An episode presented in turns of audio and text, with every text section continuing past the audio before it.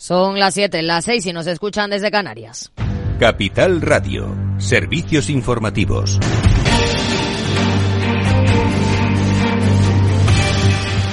¿Qué tal? Muy buenas tardes. Nueva jornada de protestas de agricultores en nuestro país, marcada por el elevado número de ciudades donde hay manifestaciones, sobre todo en Cataluña, Extremadura y Andalucía. Las principales asociaciones han convocado movilizaciones en una docena de puntos. Eso sí, los centenares de agricultores que bloqueaban desde el martes la AP7 en Girona han levantado el corte tras recibir garantías por parte del Ministerio competente de que mantendrá una reunión con ellos el próximo 23 de febrero. Este jueves también se producirá un encuentro en la sede del Ministerio con las principales asociaciones agrarias, del que el presidente de Asaja Madrid, Francisco José García Navarrete, pide que salgan soluciones a corto plazo.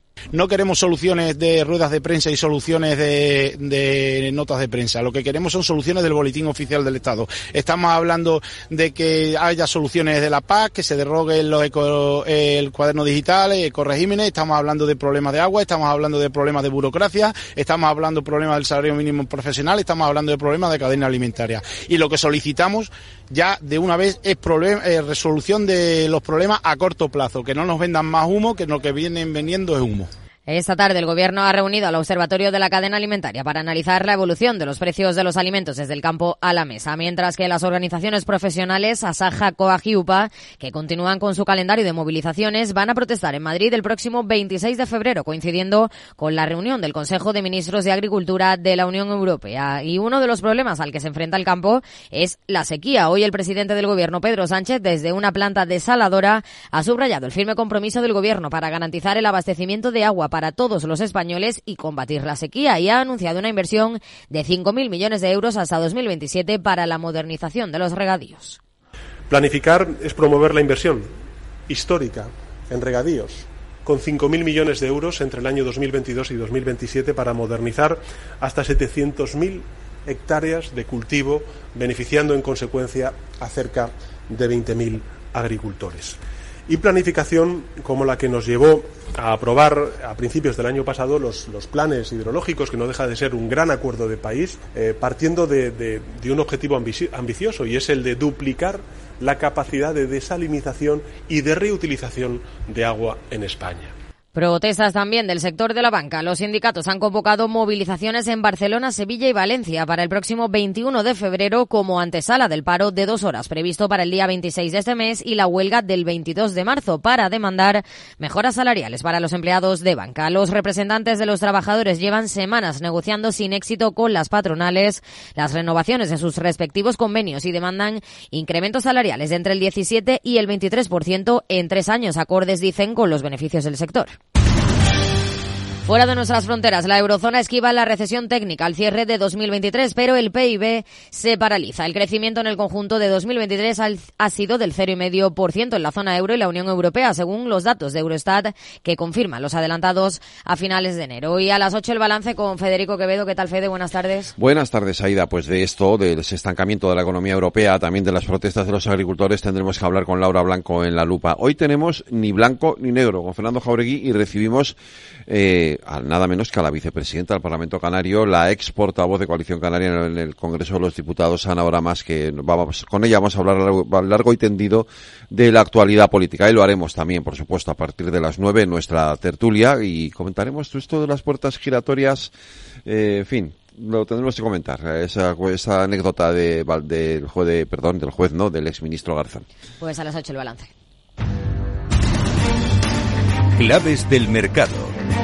El IBEX 35 se ha desmarcado del resto de bolsas europeas que han despedido la sesión con ganancias y ha cerrado prácticamente plano y en rojo los 9.916 puntos. Mafre ha sido el peor valor del selectivo español, perdiendo un 5,74% tras sus resultados. El beneficio aumenta un 7,7% en 2023, pero habría crecido casi un 20% sin el deterioro del Fondo de Comercio de Estados Unidos. Le sigue Acción Energía y Unicaja. Los mejores títulos han sido Grifols, Fluidra, Robi y Celnec. En Wall Street, tono positivo, el Dow Jones en tono plano en los 38.303 puntos. El S&P 500 con subidas del 0,49% en los 4.977 puntos, mientras que el Nasdaq también rebota un 0,71% en los 15.767 puntos. En el mercado de divisas, según las pantallas XTB, el par euro dólar se negocia a 1,0732 unidades. Buenas tardes.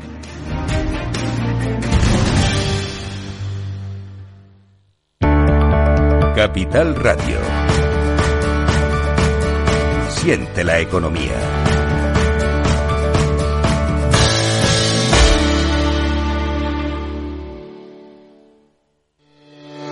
Capital Radio presenta Caser Investment Summit, claves para la gestión de patrimonios en 2024 nos acompañarán Manuel Alejandro Cardenete, catedrático de Economía de la Universidad Loyola, Salvador Mas, CEO y fundador de GPT Advisor, y Asier Uribe Echevarría, director de Caser Asesores Financieros. El 20 de febrero, de 17 a 19 horas, desde la Cámara de Comercio de Sevilla. Reserve su plaza y asista al programa conducido por Luis Vicente Muñoz en el mail eventos@capitalradio.es.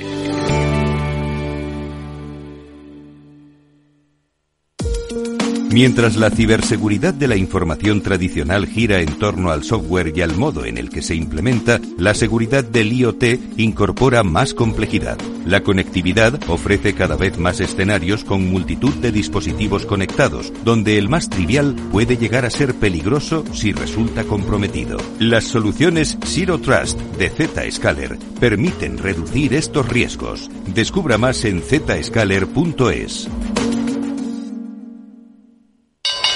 ¿Te interesa la bolsa? Compra y vende acciones o ETF sin comisiones hasta 100.000 euros al mes. ¿Has oído bien? Sin comisiones. Más de 550.000 clientes ya confían en XTB. Abre tu cuenta totalmente online. Un broker, muchas posibilidades. XTB.com. A partir de 100.000 euros al mes, comisión del 0,2%, mínimo 10 euros. Invertir implica riesgos.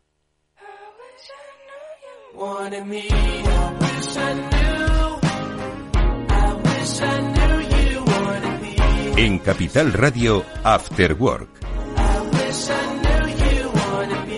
Con Eduardo Castillo.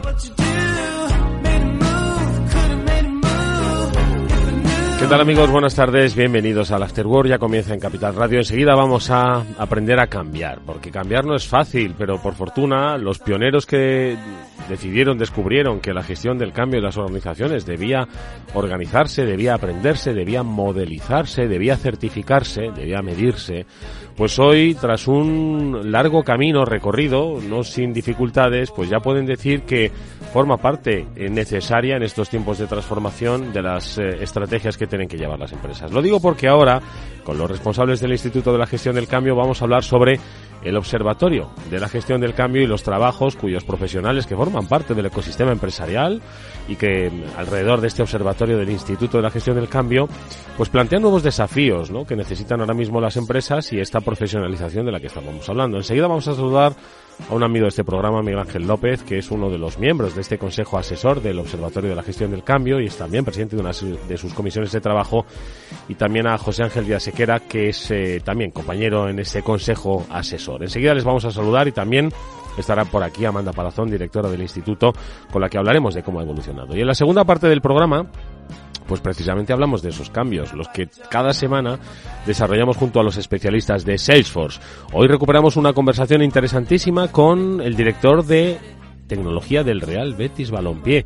Es que todo el mundo se transforma, todo el mundo se digitaliza y hay que gestionarlo, entenderlo. Bueno, pues en nuestro transformador con Salesforce hablaremos con Alejandro Cañestro eh, y nos contará una interesantísima experiencia de cómo uno de los clubes más queridos pues ha logrado transformarse digitalmente y ya veréis lo que nos va a sorprender hacia dónde lo ha hecho. Venga, vamos a comenzar el programa. Está eh, Víctor Nieva, Nieva le iba a llamar, al frente de los mandos técnicos. Él nos va a dar pie a la siguiente intervención.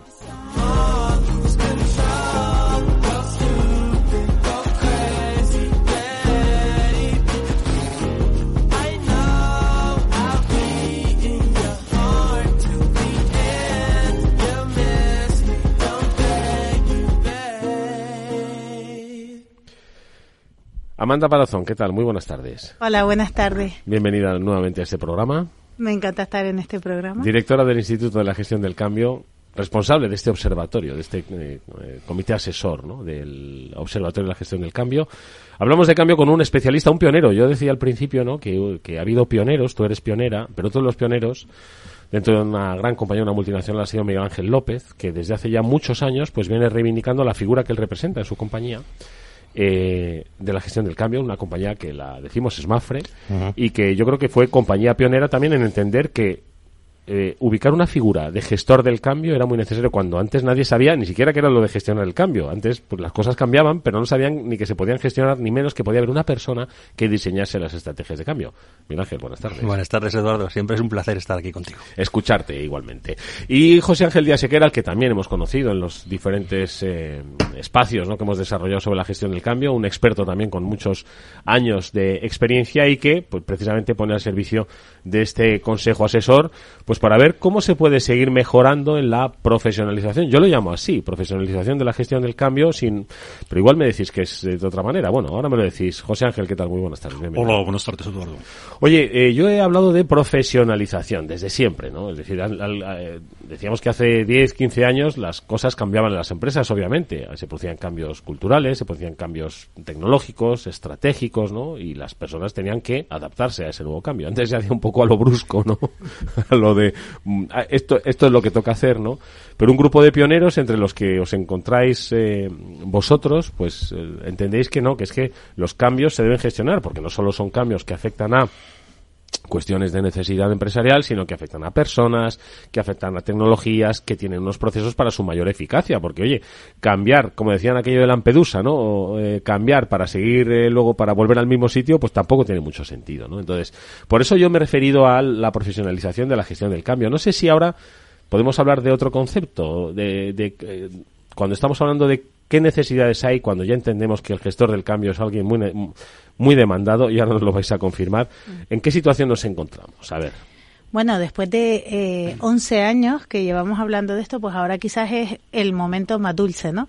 Y todavía queda mucho por hacer en cuanto a la profesionalización. De hecho, yo creo que estamos en el inicio.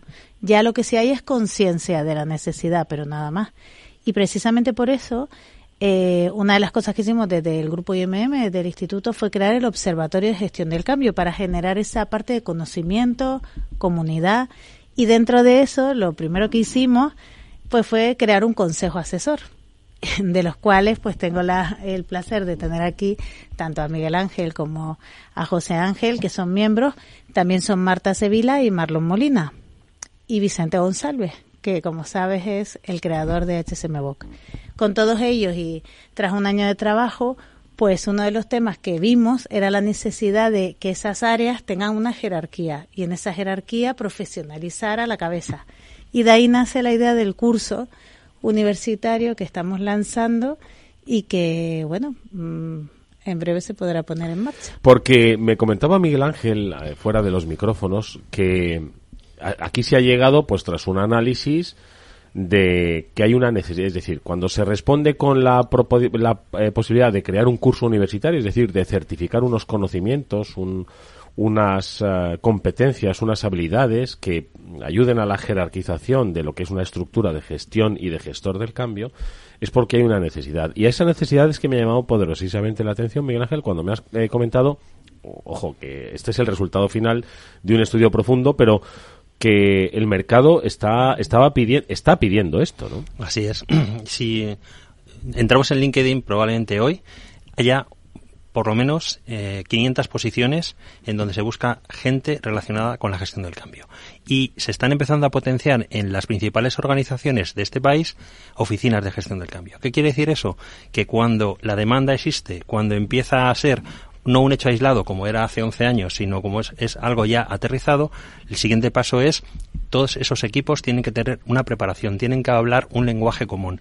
Y, por supuesto, tienen que tener eh, un punto de referencia o un elemento de referencia para poder desarrollar adecuadamente su, su actividad. Es así. Fíjate, hablabas de eh, que las empresas ven la necesidad de tener una oficina de gestión de la gestión del cambio, ¿no? Un, departamento, un área con responsables, con estructura, con presupuesto, con capacidad. Eh, y, y además esto es muy interesante porque, claro, muchas veces, José Ángel, la gestión del cambio se inicia en una compañía por un proyecto en concreto y da la sensación de que cuando ya el puerto, el barco llega a puerto y se ha hecho el cambio y ha sido exitoso, pues parece que ya que no se necesita ¿no? esa oficina de gestión del cambio. Y yo creo que todo lo contrario, vino para demostrarse como una necesidad. Gestionó y ayudó a pilotar ese cambio, pero, pero tiene que entender los cambios minúsculos, pequeños, diarios que se producen y luego los grandes proyectos, ¿no? Eh, desde luego, es así. Y las corporaciones y las empresas, las organizaciones, en definitiva, que se dedican a esto, tienen y tienen que tener muy claro que una parte del proyecto es la gestión del cambio en sí, pero hay otra parte muy importante que es el poscambio, el día después cuando ya se está implantando el cambio. Hay una anécdota histórica que es muy ilustrativa en este sentido, que es el desembarco de Normandía. El desembarco de Normandía fue un éxito militar completo que en los días siguientes estuvo a punto de convertirse en un fracaso porque las tropas que intervenían no se las había preparado para el postdesembarco de Normandía. Y eso es básicamente un poco la necesidad de eh, atender a todos los procesos que forman parte de, de, un cambio continuado, porque antes os decía, me estabais escuchando, ¿no? Después de, de, la segunda parte del programa vamos a hablar de la transformación digital con los especialistas de Salesforce y del Betis, es decir, que al final el proceso de cambio es permanente ya en todas las compañías, ¿no? Puede tener una pata digital, pero también puede tener una pata estratégica, puede tener una, una pata cultural, puede, en fin, eh, la inteligencia artificial de la que estamos hablando, ¿no? Quiero decir, eh, esto va a suponer un cambio para todas las organizaciones. Sí, sí, además que lo hemos comentado también, ¿no? Eh, la semana pasada hubo un evento importante de Microsoft eh, donde, bueno, pues estaba hablando de Copilot, eh, donde se hablaba de la inteligencia artificial, de cómo implantar todo esto en las organizaciones y los principales ponentes eran gestores del cambio. ¿Por qué? Porque si no preparamos el terreno, si no sabemos contextualizar lo que, lo que está por venir, de poco vale enseñar la tecnología. Por tanto, la gestión del cambio facilita el previo, el durante y el después. Y eso es importante porque la inteligencia artificial va a ser uno de los próximos elementos, pero que no va a ser, no nos vamos a quedar ahí. Y el gestor del cambio acompaña esos proyectos y le pone cierta lógica de acercamiento a las personas. Claro, porque yo creo que ahora mismo, fijaos, el, el ejemplo de la inteligencia artificial creo que es perfecto. Ahora mismo nos está escuchando una empresa que ha oído también en esta radio que este año tiene que utilizar eh, para su área eh, la inteligencia artificial. No sé si la generativa o que se vaya por, que vaya por, pero la va a utilizar. Entonces, claro, va a afectar un poco a determinados procesos, va a cambiar determinadas rutinas, va a afectar a la cultura de la empresa, de las personas, de sus propias eh, métricas. Entonces, claro, ¿cómo, ¿cómo hace? Porque imagínate que tiene un gestor del cambio, pero ¿quién tiene que decidir ese cambio, esa implantación? ¿El CEO que ha escuchado Capital Radio o el gestor del cambio que ha escuchado Capital Radio o el director de tecnología que ha escuchado? Pues mira, es una pregunta, la verdad que buenísima, porque precisamente, primero, decirte, y esto es una primicia, que va a haber una mesa en el Congreso, que es el 25 de abril, de gestión del cambio en el, eh, con el tema de la inteligencia artificial, porque sin duda es una necesidad. Y además es la primera vez que realmente hay una cosa curiosa y es que la presión viene de abajo arriba que siempre decimos que el cambio va de arriba abajo, pues es que ya la población está utilizando la inteligencia uh -huh. artificial y está en ello. Entonces, ¿qué ocurre? Pues mira, lo primero, y de ahí la importancia que exista un área, igual que un área de recursos humanos, igual que un área comercial. Pues un señor que sea estratega, que piense en la estrategia, que decidan qué es de inteligencia artificial que van a utilizar en su entorno, porque inteligencia artificial es pff, un montón de cosas. El qué, el cuándo, para qué. Luego, dotar de eh, herramientas para acompañar a las personas. Segmentar a la población, porque no es lo mismo un nativo digital que una persona. Ahora estamos en un momento donde ya los seniors están incorporados y se están incorporando, por suerte, cada vez más, con lo cual tenemos generación de 50 años unido a, generación con, no sé, generación Z. Entonces, todo esto requiere orden, requiere estructura y requiere, pues, que exista una persona que lidere esta transformación y personas que gestionen el cambio. De hecho, ya hablamos de lidera la transformación y gestiona el cambio. Todo esto es lo que queremos que exista y que no se haga solo con sentido común, que sabemos que es importante, pero que además es que existe una fórmula y lo que sí existen son profesionales. Y aquí además de verdad que lo busquen porque todo el mundo está hablando de gestión del cambio y cuando la gestión del cambio se hace mal, tú llevas a las personas al miedo. El Ponen miedo, al más empático y listo, pero es, no es necesariamente solo eso, ¿no? Y no, y el miedo ocasiona en las personas un sufrimiento, entonces que se puede evitar todo eso, despidos anticipados, luto anticipado, bueno, toda esta serie de cosas, si hay una estructura, un orden, un gobierno, unas políticas, unas herramientas, y eso es de lo que queremos eh, hablar. Se puede, eso es una necesidad, ¿no? Y vosotros, eh, ¿por qué creéis que esa necesidad se puede cubrir dando formación a través de un curso eh, universitario? A ver, José Ángel. A ver, yo es que precisamente soy, he sido profesor y soy director académico en la universidad. Me preguntas por algo que es intrínseco a mí. Eh, para desarrollar cualquier profesión es necesario tener las habilidades, los conocimientos, la experiencia necesaria para poder desarrollarla. Y estamos hablando antes cuando, cuando se ha recibido eh, te he hecho un comentario. Decía, a mí este proceso me recuerda mucho al nacimiento profesional de la informática en su momento. Estamos hablando ya hace décadas, ¿no? Pero me lo recuerda mucho. Y en efecto, la informática, comentábamos, empezó en academias de barrio y ha acabado siendo una profesión y una formación universitaria de lo más complejo y de lo más completo. Pues algo parecido es el proceso que estamos viviendo ahora mismo. Es necesario estabilizar, crear y potenciar y co-crear, de hecho, un corpus de conocimiento, pero ese corpus de conocimiento realmente será potente en la medida que venga apoyado por las experiencias que pueden aportar las personas que ya son expertos en gestión del cambio. Mm. Eso, todo eso es lo que estamos estructurando a través de este curso de experto universitario. Y es muy importante que esté, eh, que una la faceta de la iniciativa privada con la de la universidad la acreditación en créditos FCTS que supone, porque es lo que le otorga rigor y credibilidad cara a la empresa.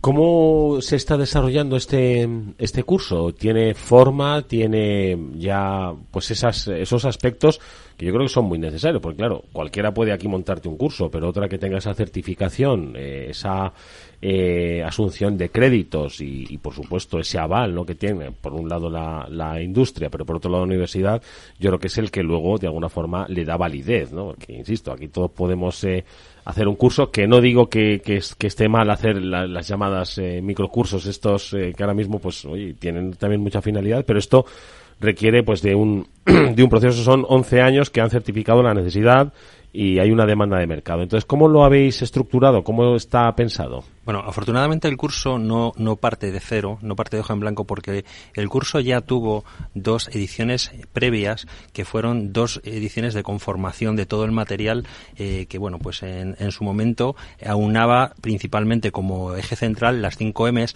del Instituto de Gestión del Cambio, que eh, de, no deja de ser eh, todo el conocimiento necesario para conformar trabajar y ejecutar de alguna manera el cambio. A eso que se ha unido, se han unido las experiencias de profesionales que vienen, como decía José Ángel, rodando en la gestión del cambio una serie de años, con lo cual el valor experiencial del curso es muy grande. No solamente estamos hablando de teoría, es tener una caja de herramientas para poder poner en marcha proyectos de gestión del cambio. Porque yo creo que no se trata ya en el siglo XXI de meterse grandes aprendizajes, se trata de salir con un conocimiento y una caja de herramientas que se puede poner en marcha. Y a eso, si lo unimos, masterclass eh, muy potentes, donde hay profesionales de otros ámbitos cercanos a la gestión del cambio, como pueda ser la, la comunicación o cualquier otro elemento que potencia el cambio, pues tenemos un paquete que yo creo que a día de hoy eh, cualquier empresa debería pensar en que sus profesionales pudieran tener este conocimiento, porque se trata de tener un conocimiento que está ahora mismo funcionando en las organizaciones. Además tiene además de todo lo que han dicho, que, que sin duda es, es clave, eh, un elemento es que vamos dirigidos a estudiantes. ¿Por qué? Porque también queremos empezar a trabajar con la cantera. Hoy mismo hablaba con varias personas, fíjate, la empleabilidad es altísima porque se están buscando, bueno, lo acaba de comentar Miguel Ángel, tan, tan sencillo, ¿no? Miguel Ángel, como meterse en LinkedIn. LinkedIn y tiene 600 búsquedas de gestor del cambio uh -huh. y además estamos hablando de salarios que van de 30 a 50 mil euros. Es decir, que en el momento en el que estamos y el nivel salarial que hay, pues es una posición que se está trabajando mucho. Entonces, también vamos un poco orientadas a que el joven conozca estas nuevas profesiones, porque la gestión del cambio es una nueva profesión, producto uh -huh. de la era digital. Cambios ha habido siempre, pero es que ahora sabemos que es uno detrás de otro y que necesitamos que esto esté ordenado, como hemos dicho. Entonces, de ahí este curso con ese cuerpo de conocimiento que decía eh, José Ángel, con esas experiencias y con tanto el marco de trabajo de las 5M como HSMBOK, que ya sabes que siempre está con nosotros. Oye, eh, ¿cuál es una buena base para ser un gestor del cambio? Porque ya sabéis que, bueno, de alguna forma quien esté ahora mismo dentro de las estructuras ya lleva trabajando en la empresa, quizás estaba en áreas de recursos humanos o quizás estaba en áreas de IT, de digitalización. Eh, al final va a venir quizás con una base, de, independientemente del estudiante, ¿no? Que de alguna forma, oye, salga eh, especializado. ¿Cuál diríais que es una buena base para, para um, hacer el curso de especialista? Sí. Bueno, pues yo creo que ahora mismo cualquier profesión que trabaje con proyectos y muchas profesiones trabajan con proyectos, ya sean del perfil operativo, organizativo, tecnológico, eh, necesitan que en sus componentes de proyecto figure la gestión del cambio. Uh -huh. Es permíteme que te diga, es como un faro, digamos, dentro del proyecto que se eleva un poco por encima para visualizar cómo se deben de ir planificando las etapas, cuáles pueden ser los riesgos de ese proyecto, llevándolos al proyecto de nuevo para que se vaya reconfigurando. Entonces, es una es muy transversal porque mm, yo, por ejemplo, he pasado por áreas operativas, de negocio, tecnológicas, y en todas ellas he aplicado la gestión del cambio. Hay que hacer adaptaciones, lógicamente, pero en una organización la gestión del cambio puede estar en cualquier posición. Últimamente están muy cercanas a las áreas de personas porque eh, la gestión del cambio tiene un componente muy emocional, muy pegado a la persona. Entonces, es verdad que se está concentrando la gestión del cambio en las áreas de recursos humanos y de personas, pero no deja de existir áreas como tecnología con sus propias áreas de gestión del cambio o incluso áreas de negocio porque en un área de ventas al final se están produciendo siempre cambios operativos y cambios de, de formas de vender y de formas de trabajar. Eh, José Ángel. Sí, me gustaría añadir, porque ha comentado antes Amanda, que el curso tiene la novedad de que va dirigido a estudiantes también. Entonces, eh, a mí esto me recuerda cuando a mí me llegó el momento de elegir estudios universitarios, eh, recuerdo que mis padres me decían, hijo mío, estudia lo que quieras, pero procura estudiar algo que, sea del mañana, que esté en la pura, las principales profesiones para el día de mañana. Pues esto ocurre con la gestión del cambio. La gestión del cambio es una profesión que ya existe hoy, que va a tener un grandísimo desarrollo en los próximos años y para aquellas personas que quieran realmente prepararse para una profesión que les va a permitir crecer y ocupar posiciones decisorias y decisivas, mm. es una clara vía para poder lograrlo. Mm. Sí, porque precisamente la gestión del cambio es como una competencia, es como hablar de liderazgo. O sea, es que ahora mismo cualquier persona que ponga en marcha un proyecto, como han dicho tanto Miguel Ángel como, como José Ángel, es que necesitas conseguir que la gente lo utilice.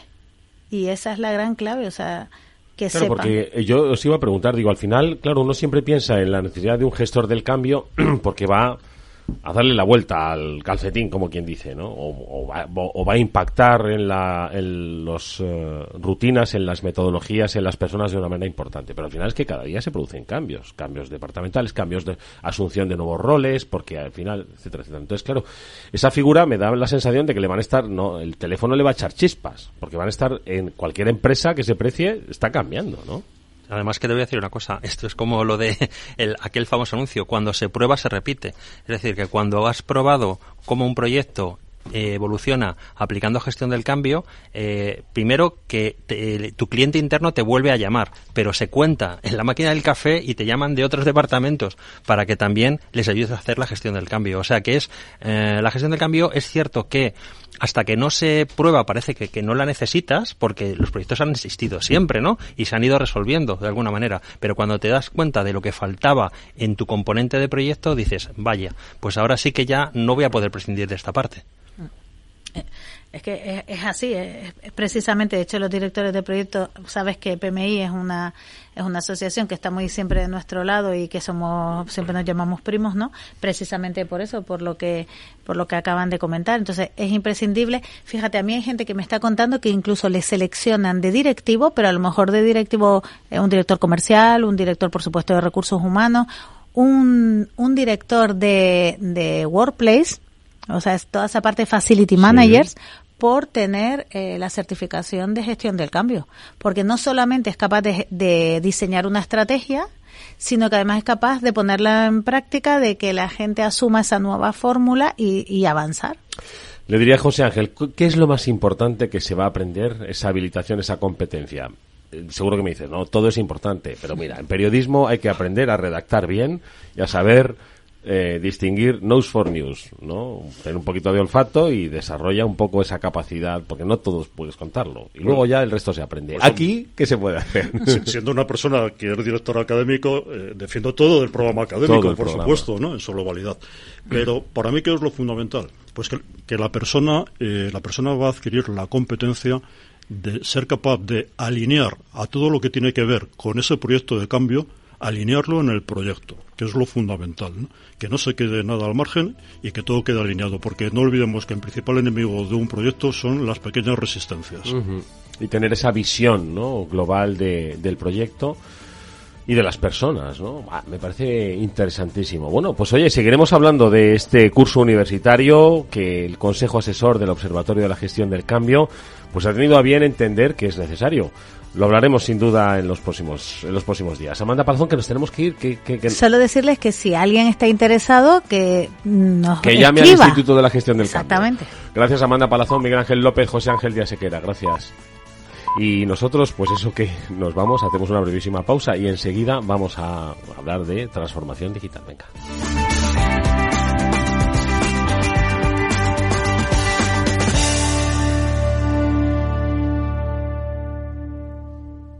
Un consejo si inviertes en bolsa, esto te interesa XTB, tu broker con más de 15 años en España tiene la mejor tarifa del mercado para comprar y vender acciones y ETFs. No pagues comisiones hasta 100.000 euros al mes.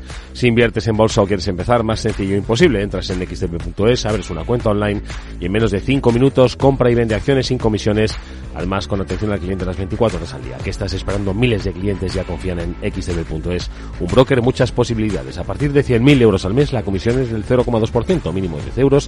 Invertir riesgos.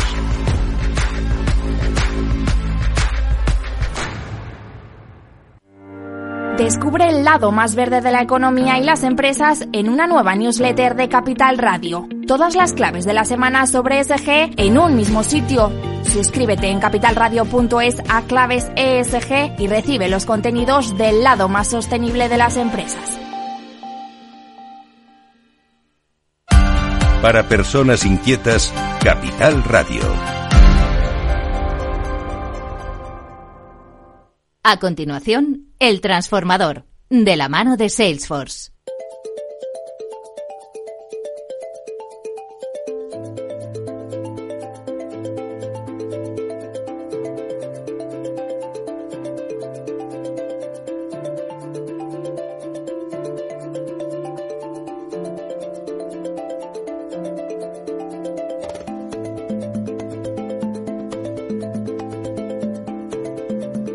Bueno, pues ya estamos aquí en nuestro transformador hoy, una entidad apasionante, la llamo entidad porque son muchas cosas aparte de un gran club de fútbol. Estamos hablando del Real Betis y digo entidad por el, el, tamaño que ha ido adquiriendo no solo por la pasión, el desempeño en el campo, sino también el desempeño fuera de él.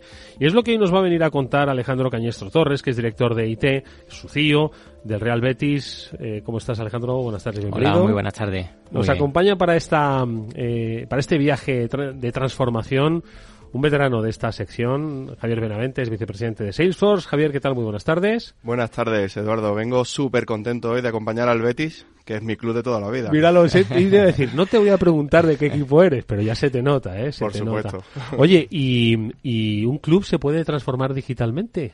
Totalmente, totalmente. Y es lo bueno que tenemos los aficionados de, de este club, ¿no? Que podemos conectar con el club de nuevas maneras. Yo no vivo en Sevilla, pero estoy súper enganchado. Puedo reservar entradas, por ejemplo, de forma digital. Puedo hacer muchas cosas y conectarme con el club, aunque no esté cerca. Oye, pues vamos a conocer un poco eh, al Real Betis, pero no tanto, como digo, por el desempeño en el terreno de juego y el mundo de los fichajes, que eso sé que nuestra audiencia seguro que son muy apasionadas, sino también conocer eh, las dimensiones, la magnitud que Sí. tiene el Real Betis para entender cómo ha sido ese, ese proceso. Alejandro, cuéntanos cuánta audiencia tiene el Betis, quién forma parte del Betis, a ver. Sí, pues a ver, como datos curiosos, ¿no? De importante, ¿no? A nivel de, de club de Betty, pues somos la tercera tercer club en fuerza de marca, ¿no? Por, por detrás de Madrid y Barcelona. Eh, somos el club que, que más hemos crecido eh, en España, el primer club a nivel de, de marca en crecimiento y a tercero a nivel a nivel mundial. Somos, decimos, ¿no? Eh, el club más querido. Eh, bueno, no lo decimos nosotros, sino que es verdad que, ha habido encuestas que, que nos lo han dicho. Eh, a nivel de espectadores en, el campo, somos el, el tercer club en, en llenar eh, el, estadio, ¿no? En la media de, lo que son espectadores. Eh, en crecimiento en redes sociales eh, también estamos posicionados como el cuarto club eh, en, en engagement, ¿no? En, en seguimiento, en los seguidores, ¿no? Que nos están siguiendo. Fuera ya un poco más también, ¿no? De esta parte deportiva, ¿no? También la marca Forever Green, en la parte de sostenibilidad, que, que es un proyecto que, que el Real Betis eh, lidera de hace muchísimo tiempo. Eh, somos el segundo club a nivel mundial más sostenible, ¿no? Es decir, que, que estamos ahí en esa segunda posición eh, con muchísimas acciones anuales, ¿no? En, esa parte de, sostenibilidad. Con, con, acciones tenemos más de un millón y medio de, interacciones en redes sociales.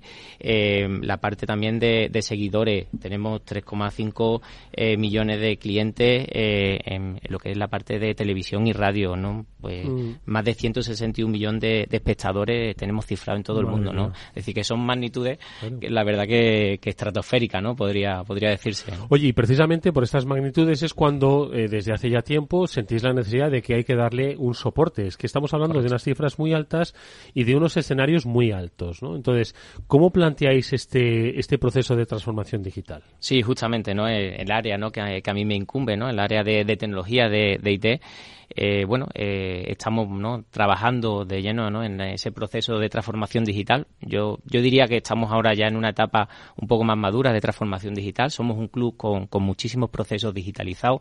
Gracias a esa digitalización de procesos hemos quitado las colas ¿no? que, que antiguamente se veían, ¿no? que para conseguir un abono, conseguir una entrada, todo lo, nos lo hemos llevado ¿no? a, la parte online. ¿no? Eh, todo, todo eso es gracias a esa digitalización. Actualmente estamos inmersos más en proyectos de, digamos, de modernización de aplicaciones. Hay muchos procesos que ya están en sí digitalizados, pero ahora tenemos que modernizarlo. La tecnología eh, varía todos los días. Tenemos que adaptarnos a las nuevas eh, tecnologías, a las nuevas necesidades, a los nuevos requerimientos de, de nuestros fans. ¿no? No llamarle cliente, porque al fin y al cabo son fans, son personas que consumen de una forma o de otra nuestros productos, ¿no?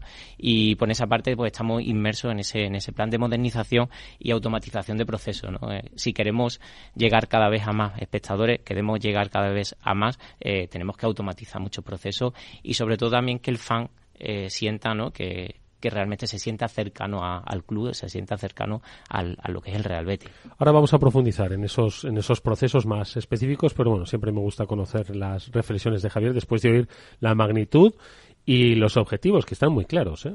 Pues yo creo que hay una doble dificultad. Por un lado, eh, la emoción con la que cualquier aficionado se acerca al fútbol, ¿no? Y más cuando es tu equipo, cuando lo sientes como el Real Betis, porque yo creo que el Real Betis se preocupa por sus aficionados y por, su, y por sus fans, ¿no? Eh, en, esa manera, ¿no?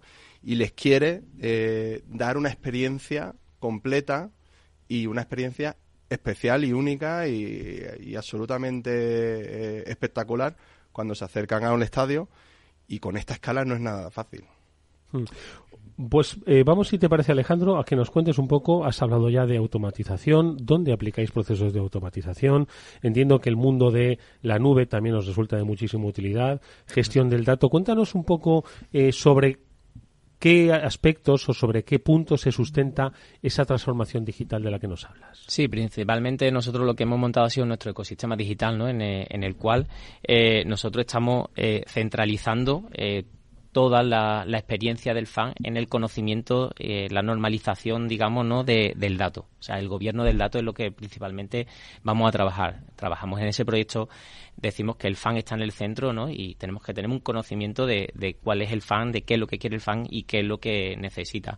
Dentro de eso, pues se crean diferentes, eh, digamos, oficinas virtuales para dar servicios a, todos estos fans, ¿no? digamos más la parte a lo mejor de socios, eh, más la parte de acciones, de accionistas, que también tenemos una masa social importante de accionistas tenemos que darle unos servicios para que las personas puedan eh, efectuar cualquier eh, tipo de, procedimiento desde su casa, ya si se un renova un abono, ceder, prestar, eh, comprar una entrada, aplicar una, una, serie de descuentos a la entrada, la parte de accionista, pues la Junta puede hacer ¿no? votos telemáticos, también los tenemos implementados, todos son procesos que digamos están ya digitalizados en en estas oficinas virtuales y donde estamos llegando a la automatización. La parte de la automatización estamos llegando ahora con lo que serían eh, las tiendas, eh, la parte más de retail, la parte más de marca eh, y la parte más también de, redes sociales y, televisión. Todo este contenido estamos automatizando para realmente también ofrecer a, cada público lo que el, el, público quiere, ¿no? Es decir, sabemos, ¿no? Que nuestros fans van desde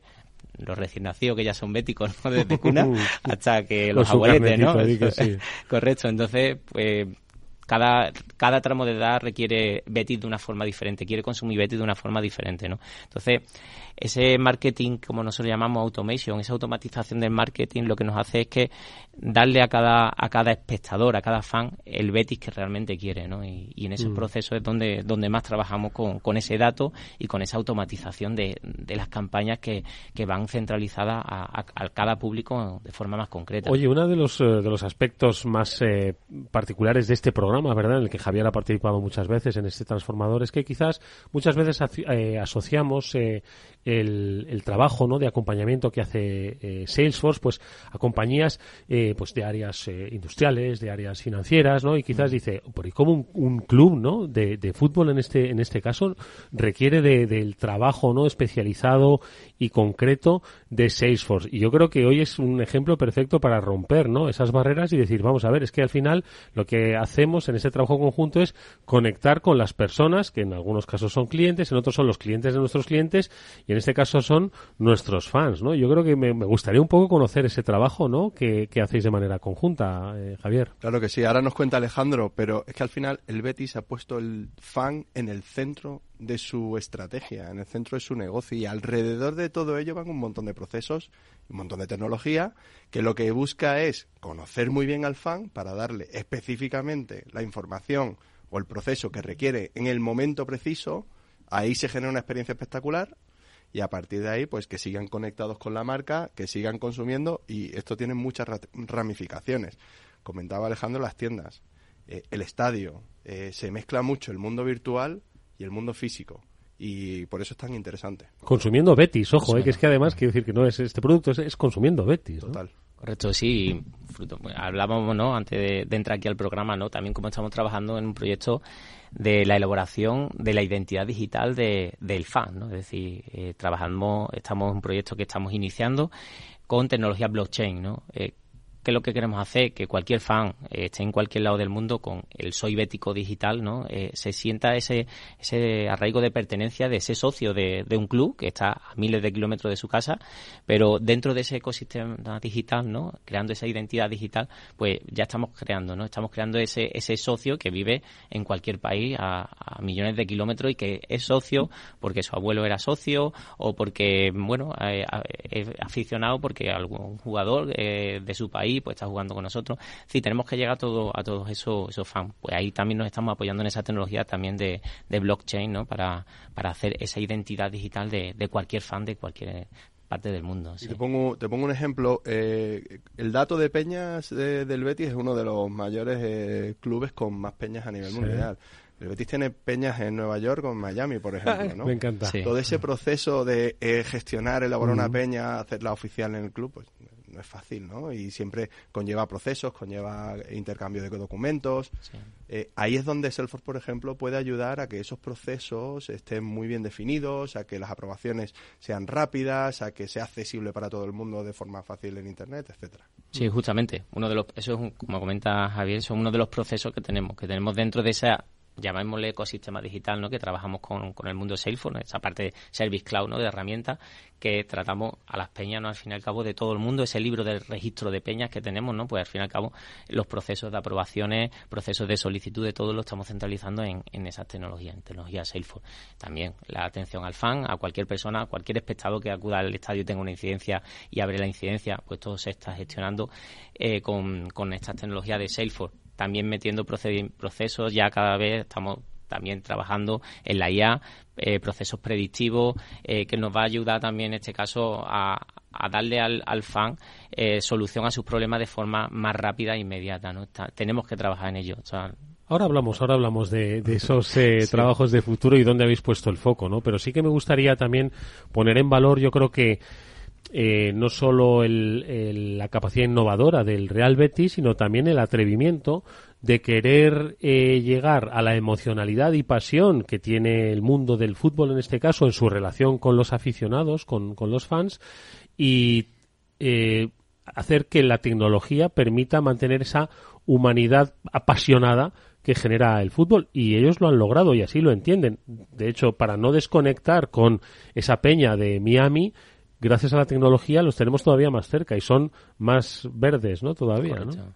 Totalmente, y bueno, pues esto es, esto es un círculo realmente virtuoso, ¿no? Donde el- la capacidad de conexión te hace estar mucho más cerca y por lo tanto quieres estar más enganchado, ¿no? Entonces, al final se genera ese, esa doble virtuosidad de querer eh, estar junto y de poder acceder, ¿no? Y al final, pues la gente se enchufa, la gente se le gusta le gusta estar conectado.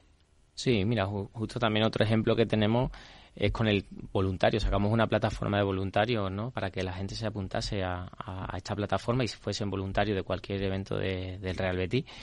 Y en cuestión de semana, pues tuvimos más de 2.000 inscripciones, ¿no? De, y todo este, toda esta automatización de comunicaciones con estos voluntarios lo estamos haciendo de esa plataforma conectada a, a este tipo de herramientas, a nuestro ecosistema digital, ¿no? También conociendo oye, que puede haber personas que sea voluntario, que sea socio, que sea accionista, es decir, que pueden compartir de múltiples roles, ¿no? Dentro de, de este ecosistema, sí. Y además yo es que me pongo a hablar del Betty, ¿no? Y al- se me llena un poco la boca porque... Y no para, y no para. Estamos hablando de los fans, pero es que, o sea, esto es B2C, ¿no? Pero también hay B2B. Mm. Hay un club de negocios súper interesante. O sea, al final el Betis está dinamizando el networking, está haciendo charlas súper interesantes para emprendedores en Sevilla y Ah, en toda Andalucía.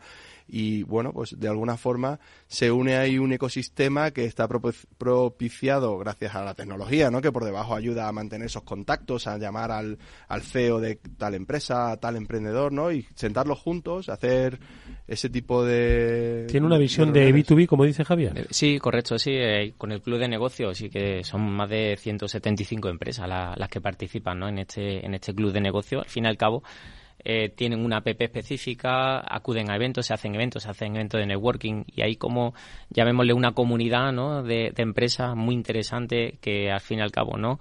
Eh, pues bueno, hay sinergias entre algunas eh, y todo esto sí que es cierto que también, también lo, organizamos ¿no? y lo estructuramos y, y- lo automatizamos. Ya me repito mucho la palabra, pero es que sí es cierto que sin esta automatización necesitaríamos una legión de personas ¿no? Eh, para, para poder llevar a cabo tantas tareas como hacemos. ¿no? Y todo esto, pues al final, ¿no? se nutre de, Salesforce, que al final lo tenemos conectado a esta app del Club de Negocios, que nos facilita la organización de eventos. Eh, pues, por ejemplo, tenemos desayunos de diferentes temáticas, diferentes sectores que, que, bueno, que vamos organizando. Hace poco tuvimos los de tecnología, en los que, bueno, pues diferentes empresas compartían su punto de vista de la tecnología y cómo trabajaban en la tecnología eh, de- en sus diversos sectores. Oye, Alejandro, ya que estamos hablando de- del área negocio, también hay que, que hablar de la parte del Real Betis como empresa, porque al final no deja de ser una empresa que, re- que tiene accionistas y que también requiere buenos ingresos para fichar buenos jugadores, ¿no? Al final, que es de lo que de lo que se trata el fútbol, ¿no? Entonces, ¿cuál es un poco esa visión, eh, o por lo menos hemos hablado de un club, hablemos ahora de la empresa y Sí. cómo desde la tecnología también nos apoya para, para dinamizar lo que es el negocio. Claro, correcto. Yo siempre siempre digo que nosotros, nuestro departamento de tecnología, eh, tenemos que facilitar soluciones, ¿no? Al, al final a las diferentes áreas de negocio, ¿no? Ellos plantean problemas, nosotros tenemos que darle soluciones a esos problemas, facilitándoles con la tecnología que su trabajo eh, pueda crecer de forma más rápida, ¿no? Y, y puedan ir en, en crecimiento. Uno de los, de los pilares, como he comentado al principio, es el valor de marca. Es una estrategia ¿no? que tenemos de asentar la marca, de ese, ese crecimiento de la marca Real Betis como tal, eh, pues se está, se está realizando y al fin y al cabo es lo que te está dando, nos está dando también ese crecimiento a nivel empresarial, ¿no? fuera de la parte ya más deportiva que a lo mejor puede ser la más conocida. ¿no?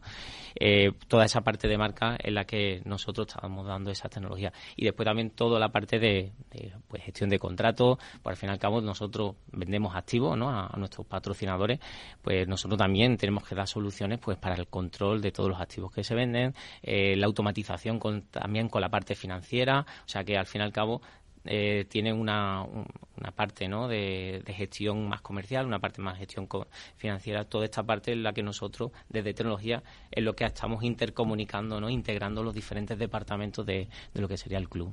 Y e- es súper importante porque el Betis como empresa no es una empresa al uso en la que hay un accionista mayoritario y la dirección eh, va a la junta, ¿no? Hay una junta, pero es que la junta la forman 13.000 13.000 socios, ¿no? Entonces, la gestión, la, la experiencia que tiene que tener ese socio también tiene que ser espectacular eh, para que tenga acceso a toda la información y a tomar las decisiones con respecto importantes, ¿no? Pues de presupuestos, de etcétera. Eh, de forma sencilla. En el Betis hay, hay un, lema que se dice mucho, que es de padres a hijos y de abuelos a nietos, y yo creo que aplica también mucho porque en este proyecto de digitalización lo que se intenta es que lleguemos a todas las edades, que para todo el mundo sea fácil. Y entonces, bueno, pues eh, se cumple con, con la digitalización también. Sí, justamente en esa parte, ¿no? Eh, desde el público más infantil hemos empezado haciendo proyectos que estamos ya innovando en proyectos de metaverso, ¿no? De algo que a lo mejor, ¿no? De esa, esa frase, ¿no? Que comentaba Javier de padre a hijo, a, los abuelos a lo mejor, pues metaverso a lo mejor no, no le llena mucho, ¿no? Pero al público más, más joven, eh, de 10, 15, 20 años, pues ese mundo sí que le llama. De hecho, el año pasado ya sacamos camisetas eh, dentro del mundo del metaverso, eh, pues hemos sacado diferentes espacios dentro del metaverso. Estamos haciendo diferentes prospecciones, ¿no? Estamos diferentes pruebas de conceptos, pequeños proyectos que, bueno que queremos realmente afianzar. Hemos trabajado en esa creación también de ese, de ese llamémosle conjunto social de personas dentro del metaverso. Estamos trabajando también la parte más mayores, ¿no? De abuelos. Eh, tampoco podemos convertirnos en que todos los procesos 100% son, son digitales, ¿no? Es decir, tampoco podemos dejar, también tenemos esa atención, pero facilitamos esa atención con cita previa, ayudándonos a las personas que realmente también tienen que ir a la oficina a resolver los trámites, a hacerlo de forma más ágil, ¿no? También apoyándonos sí, que la tecnología es un, es un facilitador para mantener el trato entre humanos, ¿no? Que es uno de, las, eh, de los aspectos que más se ha reivindicado. Y por cerrar el capítulo eh, socios, accionistas, creo que también permitís el voto telemático, ¿no? Correcto. Yo creo que eso lo podríais exportar a muchos sitios, ¿eh? que ahorrarían mucho tiempo y confusión, ¿eh? Sí, sí, justamente las juntas que, solemos tener, la junta accionista, que al final, pues, como ha comentado Javier, pues tenemos más de 13.000 accionistas, pues se, se permite a, a, todo accionista que tengan desde una hasta X acciones, eh, hace su, ejercer su derecho a, voto de forma telemática ¿no? y desde casa pues puede, puede votar. Ya llevamos bastante tiempo trabajando con, con ellos y la verdad que eso es lo que nos da el, éxito de participación de, de accionistas, ¿no? de que mediante un SMS, te llega un SMS avisándote y al fin y al cabo, ¿no? Con ese SMS accede a tu oficina virtual y, realizas el trámite, ¿no? Es decir, estamos hablando de trámites que a lo mejor se, se, pueden llevar a trámite de la parte más pública, ¿no? Pero nosotros como empresa privada, que, que es lo que somos, como institución, también los tenemos importados y de hace ya bastante tiempo, sí. Mm. Como ves, Eduardo, estamos en la Champions de la innovación. Sin duda alguna. ¿eh? Oye, pues ya que estamos en la Champions y lo que queremos es seguir eh, superando fases, ¿no? Eh, ahora sí, hablemos de cuál es un poco vuestra visión de futuro. Dices que estáis como toda buena empresa que quiere saber eh, si le encaja o no, pues con ciertas prospecciones. Oye, a ver qué podemos hacer en el metaverso. Hoy, obviamente, la inteligencia artificial. ¿Qué hacéis en inteligencia artificial? O por lo menos, ¿dónde estáis explorando y qué otros aspectos tenéis puestos así en el horizonte, Alejandro? Sí, nosotros desde junio aproximadamente, sí, creo más o menos de este año, hemos empezado a trabajar en, un bot eh, que lo hemos integrado en el canal de WhatsApp, eh, dotándolo de, de, la inteligencia artificial que nos está proporcionando la herramienta de Einstein. Estamos empezando, eh, madurando ese proyecto cuando ya esté madurado eh, y veamos que ya es lo suficientemente estable como para poder dar el salto, queremos saltar a, tener un asistente virtual. Asistente virtual eh, tanto en la app como en la web como eh, en el estadio. O sea, queremos que ese asistente virtual te pueda ayudar a cualquier problema que puedas tener tú el día de partido, eh, pues con tu acceso, que no encuentres tú la calidad, queremos dar ese entorno. Entonces, estamos, digamos, en una fase beta, pero ya pasando una fase 1 ¿no? de, proyecto y, queremos seguir evolucionando, evolucionando sobre todo en esa, en esa parte más predictiva y de, ayuda. La parte más generativa, pues la parte más generativa actualmente no estamos trabajando con nada en sí, pero bueno, ya sí que tenemos algunas ideas de, de pruebas de concepto por donde podamos, podemos entrar eh, y podemos empezar a, formar parte. Nosotros siempre nos decimos ¿no? que nos gusta mucho inventar. O sea, siempre que se nos ocurre algo, eh, el equipo nuestro ¿no? del Real Betis estamos trabajando con ellos, nos apoyamos en los diferentes fabricantes y, y bueno, y hacemos procesos, innovamos eh, yo creo que no el, lo principal para innovar es ser un poco atrevido en esa parte, salir de la zona de confort e intentar arriesgar, que luego sí, lo va a pasar un poco mal mientras estás desarrollándolo, pero luego te va a dar muchísimos beneficios. Sí, y al final es, eh, están haciéndolo en modo eh, prueba de concepto, piloto, es, es, un buen approach para empezar poco a poco y las cosas funcionan, dan resultados y al final pues los pueden extender, ¿no? Mm. Y ahí has comentado además un aspecto que yo creo que también es fundamental, ¿no? Que es la, digamos, la, hibridación. ¿Os acordáis cuando estábamos hablando de los entornos híbridos que nos dejó la pandemia y tal, ¿no?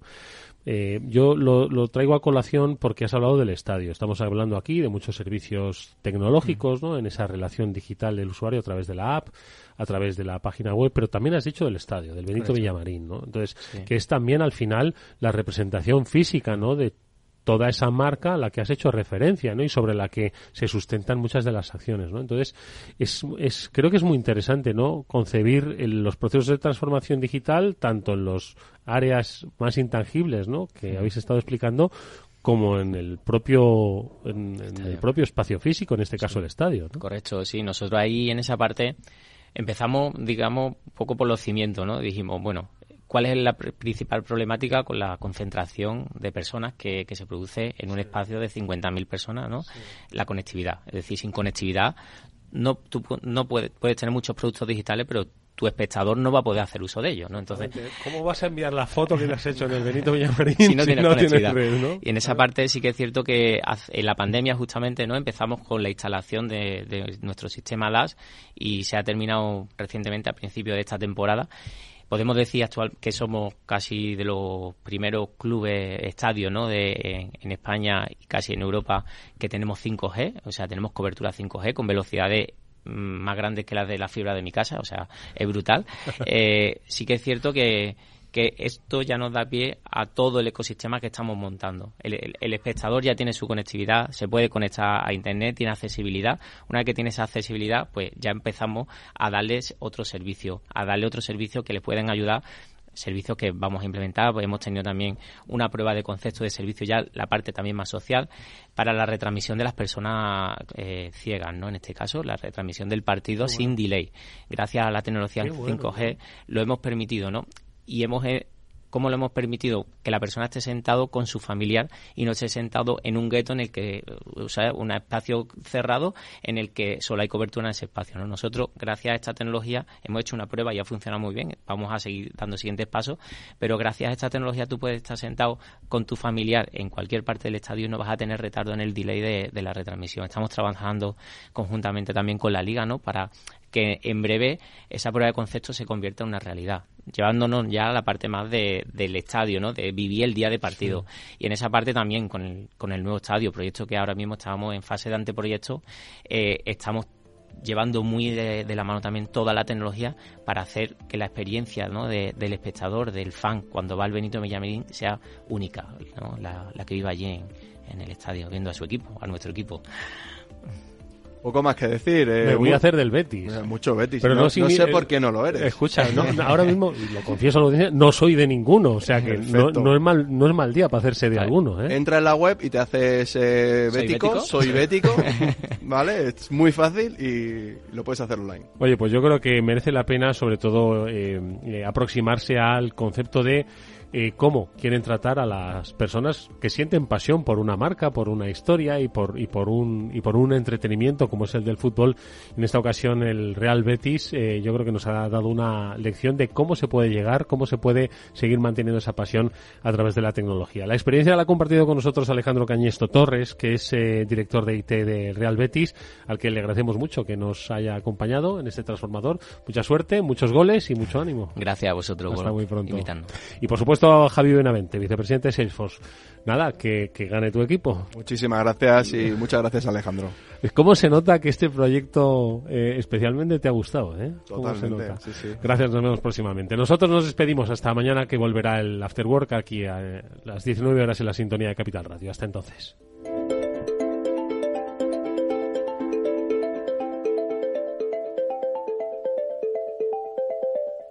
Salesforce les ha ofrecido el transformador. Para personas inquietas, Capital Radio. ¿Qué es ir más allá? Con Arval podrás llegar donde te propongas de la forma más sostenible y asegurar un mundo mejor contribuyendo a la seguridad en carretera, al futuro de las ciudades y a la calidad de vida. Ser responsable sin tener miedo al liderar el cambio. Arval, la transición energética arranca aquí. Más información en arval.es.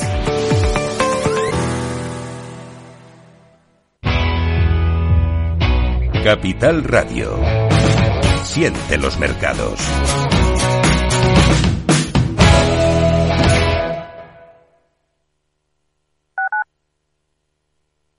Capital Radio, Madrid, 103.2 FM.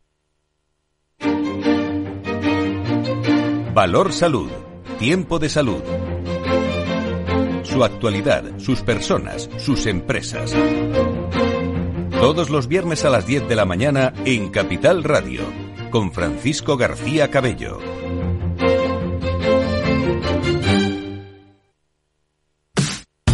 Los viernes en Capital Radio te proponemos descubrir y comprender las estrategias de empresas con éxito que servirán de inspiración y ejemplo para la tuya. Escucha Metaempresas, un programa presentado por Andrés Arenas con la presencia y los consejos de expertos en distintas áreas y profesores de reconocida trayectoria.